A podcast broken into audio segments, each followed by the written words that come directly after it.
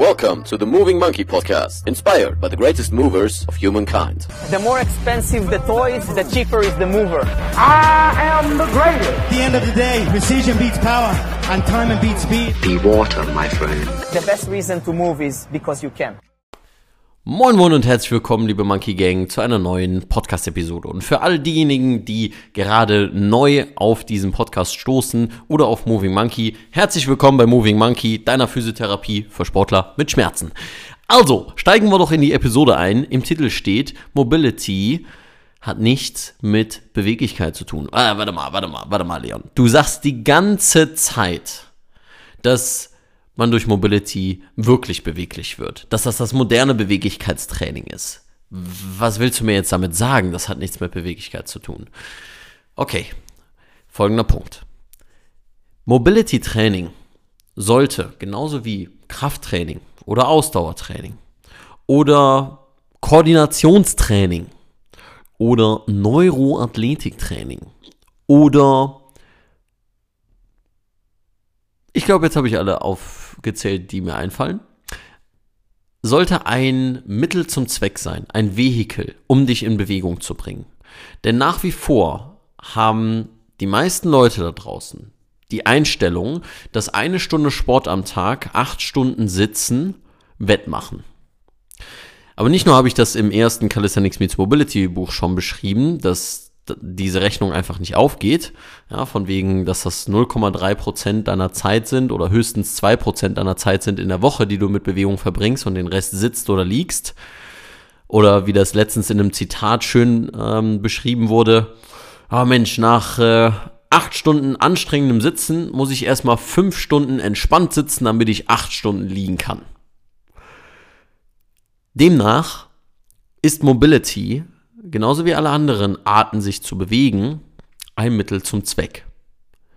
Wenn du dich besser fühlen möchtest in deinem Körper und wenn du diese Episode hörst, dann hast du das wahrscheinlich als Ziel, denn diejenigen, die sich mit dem Thema Mobility beschäftigen oder mit dem Thema Training und Krafttraining und Fitness, die wollen in einen anderen Zustand gelangen. In einen Zustand, in dem sie sich körperlich besser fühlen indem sie sich wohler in ihrer Haut fühlen und indem sie sich mit dem, was sie dann im Spiegel sehen, auch mehr identifizieren können. Wogleich natürlich Mobility Training nicht immer nur mit der Ästhetik zu tun hat, hat es trotzdem eine sehr große Implikation mit dem Körperbewusstsein und der Körperwahrnehmung. Und für mich war damals, also vor fünf Jahren, Mobility Training eine Brücke zum Thema ganzheitliche Bewegung. Und ich möchte jetzt nicht zu sehr in diese Movement-Richtung gehen, von wegen jeder muss ein Generalist sein oder was auch immer. Ähm, davon bin ich auch ein wenig, nein, nicht abgekommen, aber ähm, das sehe ich etwas ganzheitlicher. Es kommt immer auf den spezifischen Fall an.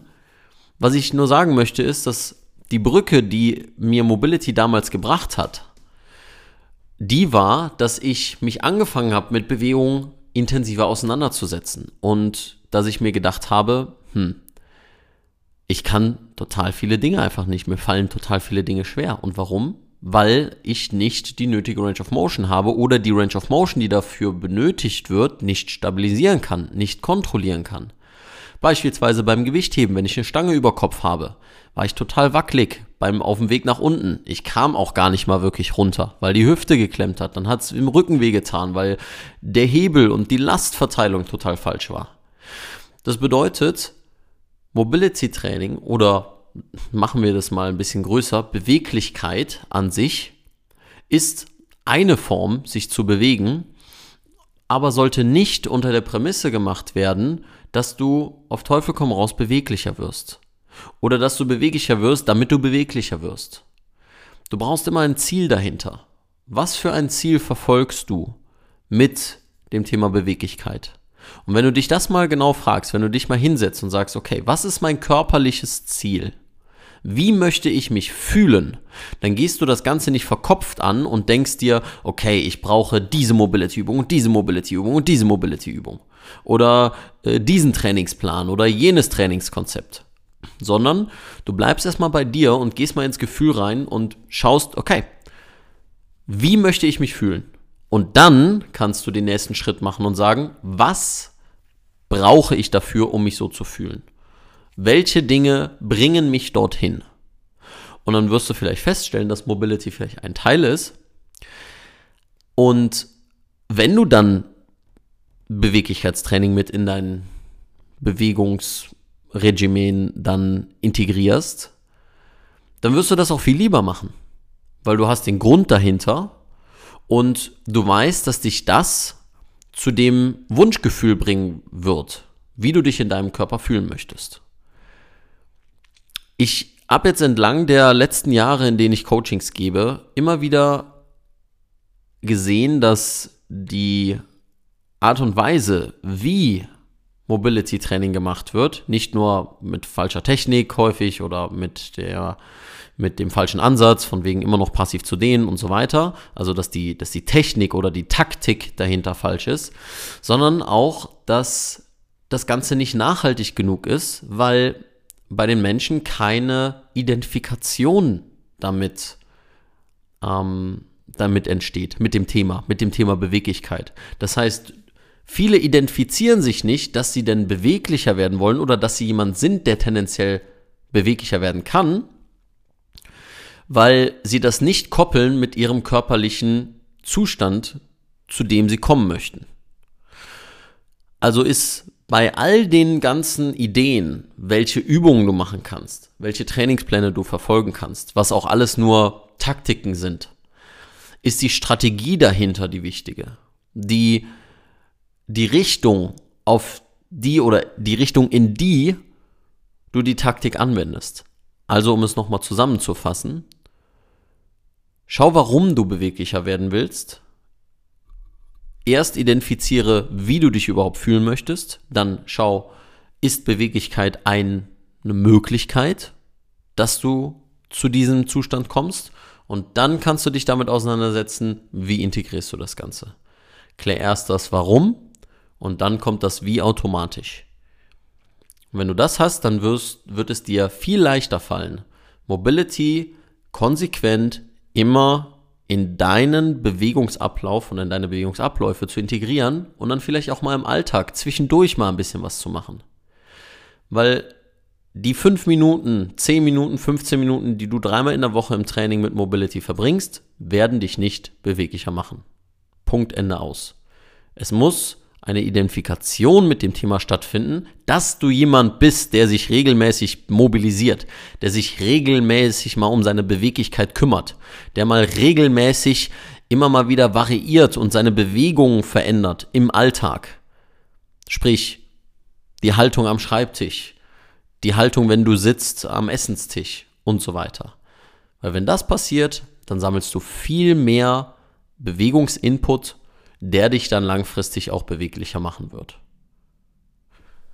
Ich hoffe, dass dir das geholfen hat und nochmal so eine andere Perspektive auf das Thema Mobility gebracht hat. Wenn du mehr zu dem Thema lernen möchtest, da wir ja aktuell keine Workshops geben können, ja, gibt es eine Möglichkeit. Und zwar schau doch einfach mal auf calisthenicsxmobility.de vorbei.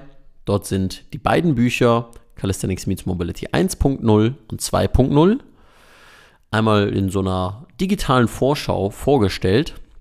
Vor allem jetzt aktuell natürlich der, der Fokus auf das neue Buch, was jetzt rausgekommen ist, aber da kannst du schon mal so ein bisschen reingucken, ein bisschen durchstöbern und dich mit dem Thema genauer beschäftigen.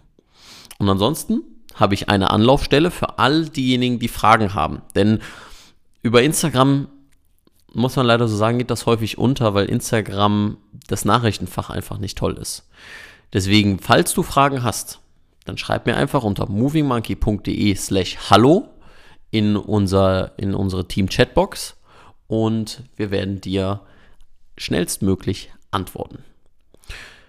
Ansonsten, wie immer zum Ende des Podcasts, noch eine kleine, noch eine kleine Bitte quasi. Die Gebühr dafür, dass der Podcast werbefrei bleibt, werbefrei von externen Werbungen, Sponsorings oder sonst was, weil ich möchte, dass du das destillierte Wissen rund um Mobility, Physiotherapie und Bewegung bekommst, ohne dass das durch Werbung immer genervt wird oder aufgehalten wird oder unterbrochen wird.